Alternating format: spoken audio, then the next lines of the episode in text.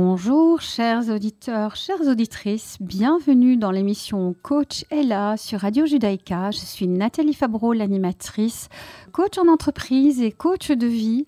Et j'ai le plaisir de continuer et de faire encore une émission avec Luc Blondio, que j'ai eu le plaisir d'interviewer dans deux émissions précédentes sur les thématiques du leadership, euh, du leadership humain, des, des qualités d'un leader qui est attentif à ce facteur humain et où nous avons vraiment pris le temps d'approfondir ce que cela veut dire. Et nous ferons un tout petit recap aujourd'hui dans un instant, car Luc est avec moi à l'antenne. Et nous continuerons le voyage en extrapolant cette réflexion sur, OK, être leader, leader pour moi, leader pour les autres, et gérer des équipes, qu'est-ce que ça implique Quels sont les éléments supplémentaires euh, à prendre en compte Car gérer une personne n'est pas la même chose que gérer une équipe. Une équipe, c'est un organisme organisme vivant et il y a toute une intelligence euh, dans, dans, cet organisme vivant qui est une équipe qui nous permet d'atteindre nos objectifs et euh, qui permet aux entreprises voilà, d'être dans leur mission. Voilà le sujet d'aujourd'hui. Bonjour Luc, bienvenue à toi dans cette émission. Bonjour Nathalie. Donc euh, voilà, est-ce que tu peux peut-être juste euh, donner quelques mots pour aider les auditeurs auditrices qui rejoignent cette émission, qui n'auront pas entendu les autres, de faire connaissance de voilà qui es-tu, qu'est-ce qui t'anime? Donc euh, ce qui m'anime, c'est l'humain et son potentiel. ce n'est pas parce que les choses sont difficiles qu'on n'ose pas, c'est parce qu'on n'ose pas que les choses sont difficiles. Ah oui. Et je pense que tout le monde peut avoir une très belle vie. Évidemment, certains partent avec soi-disant un avantage qui n'est pas nécessairement un avantage. Euh, et, donc, euh, euh, je suis ingénieur commercial de formation. J'ai été banquier, j'ai été consultant. j'ai travaillé quand même pas mal dans le monde de la formation. Je me suis développé moi-même. Et, à l'heure actuelle, je suis responsable du développement des talents au CHU Tivoli. Et je trouve que c'est une très belle définition. Et j'aime beaucoup ce, titre-là parce que je pense que chacun a des talents. Et mmh. que être une des pierres qui aide à à permettre aux personnes d'être encore meilleures demain qu'elles ne sont aujourd'hui et être dans la euh, juste fonction et avec les bons outils aujourd'hui et aussi avec les bons outils pour demain. Parce que, mm. comme tu le sais, Nathalie, comme tout le monde le sait, ce monde est en train de évoluer de plus en plus vite. Oui. Et donc, c'est très important. Un monde en évolution, des changements de repères, euh, le, besoin de de pouvoir euh, garder, garder les talents, de développer les talents, euh, de révéler des talents aussi, parce qu'il y, a des personnes qui ont des talents qui, s'ignorent, hein, qui n'ont pas confiance euh, en eux ou en elles. Et, tout cela fait, fait, partie de cette organisation. Moi, j'ai voilà, le plaisir de pouvoir voir ce, tout, tout, ce que tu mets en place dans, dans cette structure.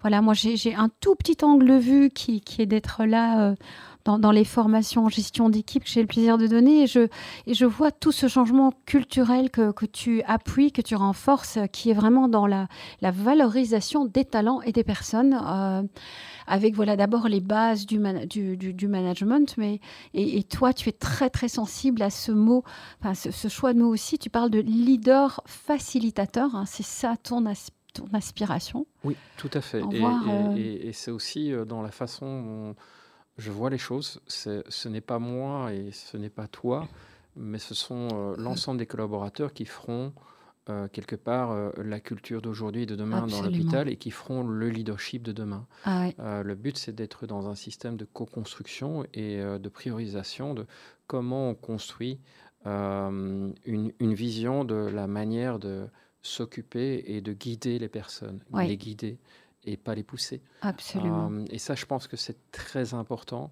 Euh, et ne pas vouloir aller trop vite. Euh, dans une autre émission, on parlait de patience. Oui. par exemple, on parlait de feedback, une culture du feedback. Et tout aspect de culture, pour moi, il faut entre 3 et 5 ans pour la mettre en place dans une organisation. Ah, merci d'apporter cette expérience, de voilà, ton observation 3 à 5 ans, car les changements, on, a enfin, hein, cette notion de patience quand on quand il y a un changement en place dans une organisation, il y a comme cette attente euh, de ben, le changement, il, voilà, il est, il est censé être visible, palpable, euh, là, d'un coup de baguette magique. Je l'ai vécu en fait dans hmm. des expériences passées. En fait, j'ai été manager, j'ai travaillé pendant 13 ans pour Bipost et euh, je suis passé au travers de l'essoreuse de trois programmes de leadership. Oui.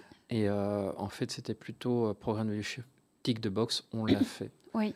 Je pense que tout aspect de, formation, et surtout s'il fait appel à des compétences personnelles, mais il prend du temps parce qu'il il implique le changement d'habitude et de comportement. Oui. Et l'être humain a besoin de temps. Il a besoin pour changer sa façon d'être sa façon d'être lui-même, d'être en mhm. interaction avec les autres, euh, de comprendre l'organisation.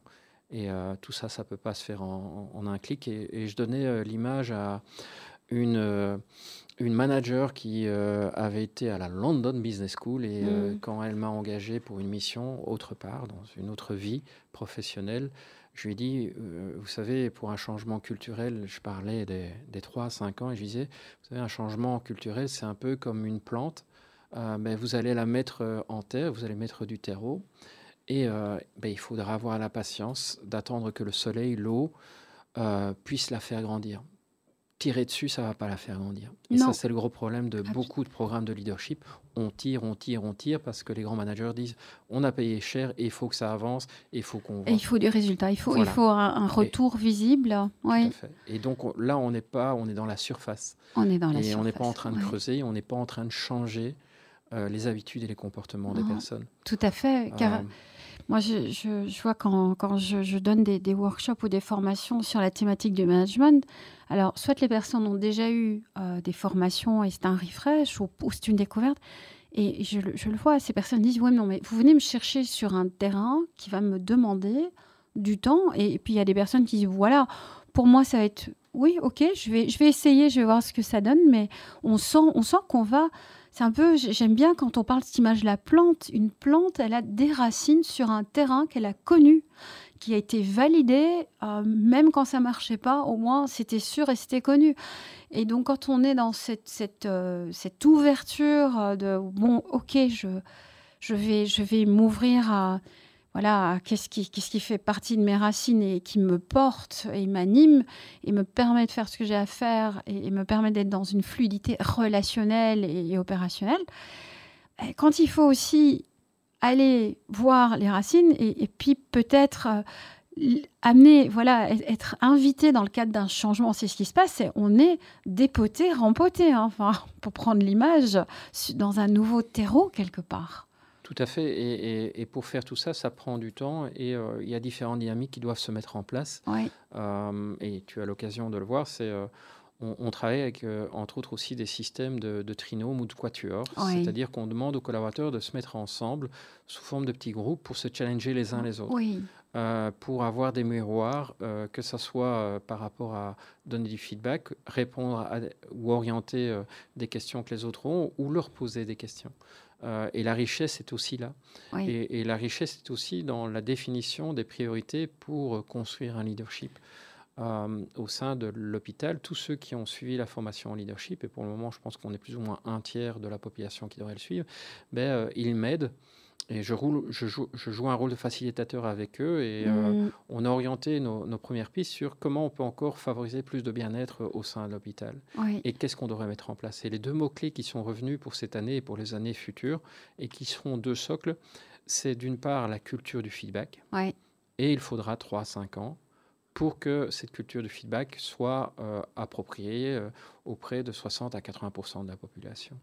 Parce que de nouveau, certaines personnes n'ont pas eu l'occasion euh, de pouvoir développer ça au, travers de leur éducation ou de l'enseignement ou des expériences professionnelles qu'ils ont eues dans le passé. Oui, et, c'est quand tu parles de cette culture, hein, moi j'aime beaucoup le choix de ce mot, la culture du feedback. Et en effet, dans dans, notre société. Alors, il, peut y avoir plein de codes. Il y a, des, cultures qui sont beaucoup plus porteuses euh, de, voilà d'échanges, de, feedback que d'autres. Donc, du côté anglo-saxon, je vois quand je travaille euh, dans des environnements anglo-saxons, dans des, multinationales qui, ont ce, ce background-là, euh, la culture de feedback est plus facile à, faire, voilà, à appliquer.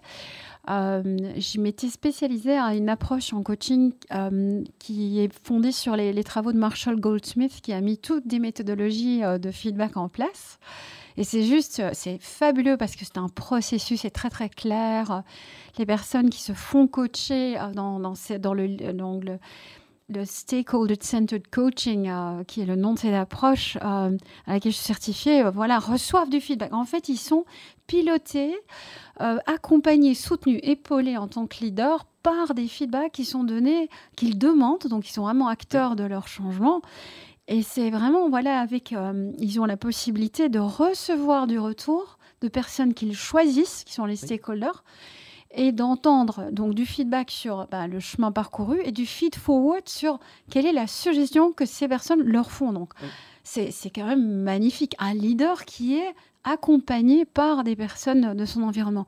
Mais c'est un processus, euh, je l'ai vu, qui, a été un challenge pour certaines euh, organisations, qui a été mis en place, mais il y a un décalage parce que il y a de la crainte autour. Oh, on va me donner du feedback, on va me juger, on va m'évaluer. Et, euh, et pour que les personnes intègrent que ça peut être un processus sûr, que voilà, qu'on va mettre de la sécurité, qu'il y, a vraiment de la sécurité et c'est de l'apprentissage, ben, il faut du temps. Et pourtant, mais peut-être que je me trompe, mais dans l'étymologie du mot feedback, il y a feed, alimenter. Absolument. Et Nourrir. Alimenter, être nourri d'une expérience. Et le vivant, la biologie est nourrie de son expérience. Une plante, on le voit, si elle va à gauche et qu'elle constate qu'il y a un obstacle, eh ben, hop, retour sur expérience, euh, elle va changer sa structure. Et, euh, les, codes sont en train de changer. Et les codes euh, changent. Parce que je pense que les hiérarchies du passé vont disparaître. Tout le monde sera remis en question, y, mhm. compris les PhD. Oh là là, Luc, là vous touchez à un sujet sensible. je pense qu'il y a l'intelligence et l'intelligence de tous les jours. Et c'est pas parce qu'un jour on est PhD qu'on sera intelligent pour le reste de sa vie. On ne peut pas s'asseoir sur ses lauriers et euh, savoir se remettre en question, c'est savoir grandir et savoir construire son chemin. Et on va faire le lien avec la dynamique d'équipe et ce que vous aviez dit entre deux émissions quand on était en train de papoter. vous étiez en train de parler de cette, euh, de cette hum, étude qui a été faite euh, concernant l'intelligence, donc le, QI d'une équipe euh, qui aurait été mesurée. Pouvez-vous en dire plus? Tout à fait, c'est via les médias sociaux et je vous invite à, parcourir régulièrement les médias sociaux pour apprendre, euh, que ce soit LinkedIn ou que ce mhm. soit Facebook ou Instagram. Il y a vraiment beaucoup de choses à apprendre vis-à-vis de ça. Et il y a une étude qui a été faite, et je pense de nouveau à Harvard, par des chercheurs qui ont voulu voir s'il était possible de déterminer un quotient, un QI d'une mhm. équipe. Mhm. Euh, d'abord voir si c'était possible. Et ils se sont rendus compte que c'était possible et ils se sont rendus compte que euh, le QI avait une influence sur la performance de l'équipe. Et alors on leur a dit, oui, mais qu'est-ce qu'il y a dans votre QI? Et euh, premièrement, un des constats qu'ils ont fait aussi, c'est pas parce qu'ils ont des personnes qui ont un QI élevé que le QI de l'équipe sera élevé. Donc il n'y a pas de corrélation. Ah, non, Par contre, il y a une mmh. corrélation positive sur la diversité de l'équipe et sur la présence, entre autres, féminine, Nathalie, au sein des équipes. Attention, Luc, vous allez nourrir les stéréotypes. oui, mais que ce soit, euh, je dire, euh, les, femmes, que ce soit, euh, je dire, les jeunes, les vieux, c'est la diversité. Et c'est ça qui crée la richesse, parce que c'est la diversité des visions. Et, je pense que fondamentalement, la femme a une sensibilité à la communication et à la compréhension, à l'écoute du, du corporel qui est plus importante que l'homme. Euh, et, ça, ça nourrit la communication. C'est ce qu'il disait en fait euh, là-dedans. C'est mhm. que euh, comprendre l'autre, c'est aussi le regarder. Et on le sait bien, en matière de communication, le verbal représente 15 à 20% de la communication. Et donc, avoir une communication qui est vraiment, je vais dire, cohérente, qui est juste et qui est vraie, elle est faite de cette sensibilité de différentes cultures, de différentes diversités. Euh, et euh, elle va être plus riche que si on met euh, de nouveau toute une série d'intellectuels ou d'experts ensemble. Et ça, les experts et les intellectuels doivent le comprendre. la richesse de notre monde, c'est sa diversité. Et quand moi je vous entends dire ça, alors c'est, oui, on est comme dans cet échange de pairs hein, entre coachs, ça, ça, réveille plein de choses en moi. Euh, quand j'accompagne des, équipes, euh, ce, que, ce que je constate, c'est que euh, les, équipes ont l'air d'être assez au clair sur, oui, alors qui s'y connaît en quoi, hein, qui est l'expert, qui va appuyer dans les personnalités, qui, qui, voilà, qui va être plus assertif, qui va être plus dominant, qui va être plus en observation. Et, et l'équipe arrive plus ou moins, quand on lui donne cet espace de recul, quand on lui dit observez-vous dans votre fonctionnement, au lieu de regarder ce que vous avez à résoudre, regardez comment vous êtes en train de travailler dessus. Il y a un peu cette conscience qui émerge. Et c'est intéressant de, voir qu'à un moment donné, euh, quand euh, on a avancé dans la journée, quand tout va bien, qu'il y a eu euh, le temps de se poser, ils disent oui, non, mais ok, nous, on, a plus ou moins une vision, on a plus ou moins un processus de décision, on a plus ou moins des priorités, mais c'est très militaire, structuré. Oui, et c'est plus ou moins. Et plus ou moins. Est-ce que c'est suffisant? Alors, ils sont déjà, mais n'oublions pas qu'on valorise ce qu'il y a. Alors, on, est déjà dans le ah, il y a ça. Et comme vous dites, c'est et qu'est-ce qu'on pourrait Alors, d'une part, c'est comment est-ce que ça pourrait être transformé d'un plus ou moins en nous avons? Clairement, euh, de manière voilà très euh, partagée. C'est là qu'on arrive à la cohésion. Tous ces éléments-là. Et alors, ce qui est intéressant, c'est que les facteurs, alors moi j'utilise une approche qui est fondée sur 14 piliers. alors ça semble beaucoup, mais ils sont très basiques. C'est 7 facteurs de productivité et 7 facteurs de positivité. Et alors ce qui est génial, c'est que ces facteurs sont des vraiment basiques et je peux les transmettre aux managers et je leur dis, quand nous aurons fini l'accompagnement en team coaching, vous aurez les clés et à vous de jouer avec votre équipe, car votre, votre équipe a un leadership collectif. Et donc, vous pouvez travailler avec eux, collaborer avec eux sur ce leadership partagé. Mais ce qui est intéressant, c'est que les sept facteurs de productivité, qui sont donc vision, organisation, ressources, priorité, processus de décision hein, euh, et tout ce qui est très opérationnel, sont souvent la partie, quand je leur dis, faites une évaluation d'une échelle de 1 à 10, où en êtes-vous? C'est la partie où ils se sentent le plus au clair dans la mesure. Et puis bon, ils se positionnent à 6-7. Et puis alors, on définit un plan d'action pour augmenter le score. Donc, qu'avez-vous à faire pour passer, euh, par exemple, de 6 à 7 ou de 7 à 8 Et alors, quand j'avais les facteurs de positivité, vous parliez de la partie, euh, voilà, euh, la, partie, je dirais pas féminine, mais bon, peut-être finalement, où on parle de ouverture à la diversité, euh, écoute, euh, camaraderie, mais camaraderie, c'est on n'est pas amis, mais on, s'épaule, on s'épaule dans une, euh, dans une sincérité humaine. capacité à être dans le conflit, avoir le conflit comme étant vraiment une ressource. La pyramide de l'Enseoni. Absolument, qui revient, parce que finalement, on ne va pas réinventer la roue. Quand on va dans ces critères plus soft, oui. alors là, on voit que les scores sont assez intéressants. Certains peuvent être élevés, mais d'autres sont, plus bas. Et ça rejoint, c'est ce que moi j'appelle l'intelligence émotionnelle de l'équipe. C'est on y est, on est avec ce qu'il y a et on se regarde comme être humain et on s'appuie sur nos complémentarités. Et ça, c'est, euh, ça. Je, voilà, je suis avec ce que vous avez dit concernant cette étude. Ce QI, donc chaque personne vaut de l'or. Et comment est-ce qu'on fait une alchimie de tout cela? Et comment est-ce qu'on le fond pour en faire vraiment un socle où chacun va s'appuyer, s'alimenter, euh, quelle que soit la météo du jour. Quoi. Alors, je vais donner, je, vais donner deux choses. Premièrement, euh, au sein du CHU Tivoli, en matière de leadership, on est en train de redéfinir les bases euh, qui seront le vocabulaire, parce que je pense qu'on doit avoir un dictionnaire commun au sein d'une organisation pour comprendre pourquoi l'autre fonctionne comme ça et qu'est-ce que ça veut dire le feedback, qu'est-ce que ça veut dire les couleurs de personnalité. Euh, avoir quelques éléments clés qui sont un peu euh, des piliers. Euh, et à côté de ça, mais comment on construit des éléments qui seront des fondations, comme le feedback. Et l'autre élément qu'on a mis en évidence, c'est la communication. Et au mhm. travers de la communication, c'est l'aspect des réunions qui est fondamental pour moi parce que c'est un vecteur très important de clarification, d'ouverture, de mise en confiance. et, et, donc, euh, si euh, au sein de l'hôpital, on arrive à développer aussi une culture de la réunion, comme on a une culture, et euh, je pense que ça prendra aussi des années parce que avoir des, réunions qui apportent toute leur efficacité à l'ensemble de l'équipe et à l'organisation, c'est pas gagné. on est dans des réunionites aiguës et c'est pas ça qu'il faut. Alors, deuxième point que je voudrais apporter, et là je fais un pont vers un autre domaine que j'adore, qui est le monde du sport, et dont on reparlera peut-être. Euh, Espérons-le hein, dans une autre émission. Je, fais du coaching euh, dans le monde du, hockey depuis 12 euh, ans. Je, suis mes enfants et je suis coach le week-end alors que je n'étais pas hockeyeur à la base. mais derrière un, sportif et derrière un collaborateur, il y a un être humain. Mhm. Et cet être humain, il, a besoin dans les deux cas de différentes choses.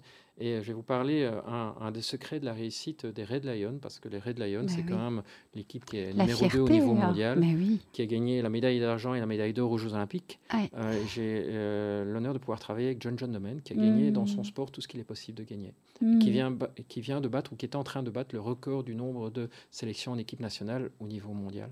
Donc lui, il n'a plus rien à prouver et, et, il explique au travers de conférences quelles sont les recettes qui ont fait que cette équipe de stars est devenue une star une équipe, euh, une star team. Euh, parce qu'en en fait, dans cette équipe, comme dans beaucoup d'équipes, il y avait beaucoup de talent et, mhm. aussi des porteurs d'eau. Et alors, ils ont fait toute une série dynamique liée au feedback, mais aussi à la définition des rôles et des responsabilités. Et quand ils ont fait cette définition des rôles et responsabilités, ils ont défini trois rôles dans l'équipe. Un rôle de, je vais dire, de supporter. Et mhm. ça, ce sont des personnes qui sont là pour simplement euh, encourager les autres. Simplement encourager les coéquipiers qui sont autour d'eux. Mm-hmm. Et là, on peut revenir au feedback appréciatif. Absolument. Euh, et de temps en temps au feedback constructif, mais c'est surtout supporter. Mm. Puis, il y a eu les, il y a les makers. Ce sont ceux qui, euh, et, dans une équipe, c'est les moments qui sont importants. Quand on est dans les moments de crise, quand tout va bien, tout va bien, c'est la même chose dans une entreprise, mais quand ça devient un peu plus chaud, qu'il faut marquer, qu'on est mené au score, mais quels sont ceux qui vont être les makers? Quels sont ceux qui vont aller mettre le but? Mhm. Euh, et donc, il y en a une série. Et puis, il y a les communicateurs. Là, il doit y en avoir, mais pas trop, pour que la communication soit cohérente. Et donc là, sur toute l'équipe, il y en a deux ou trois. Et donc, ils ont fait tout cet exercice. Et John John Domen, qui était le capitaine de l'équipe à l'époque, euh, et qui était le premier joueur belge à être meilleur joueur du monde en 2015, euh, il a dit, moi, je suis un maker. Et c'est vrai que John John, c'est quelqu'un qui veut aller au bout des choses, qui est perfectionniste, que ce soit dans le hockey ou dans tout ce qu'il fait.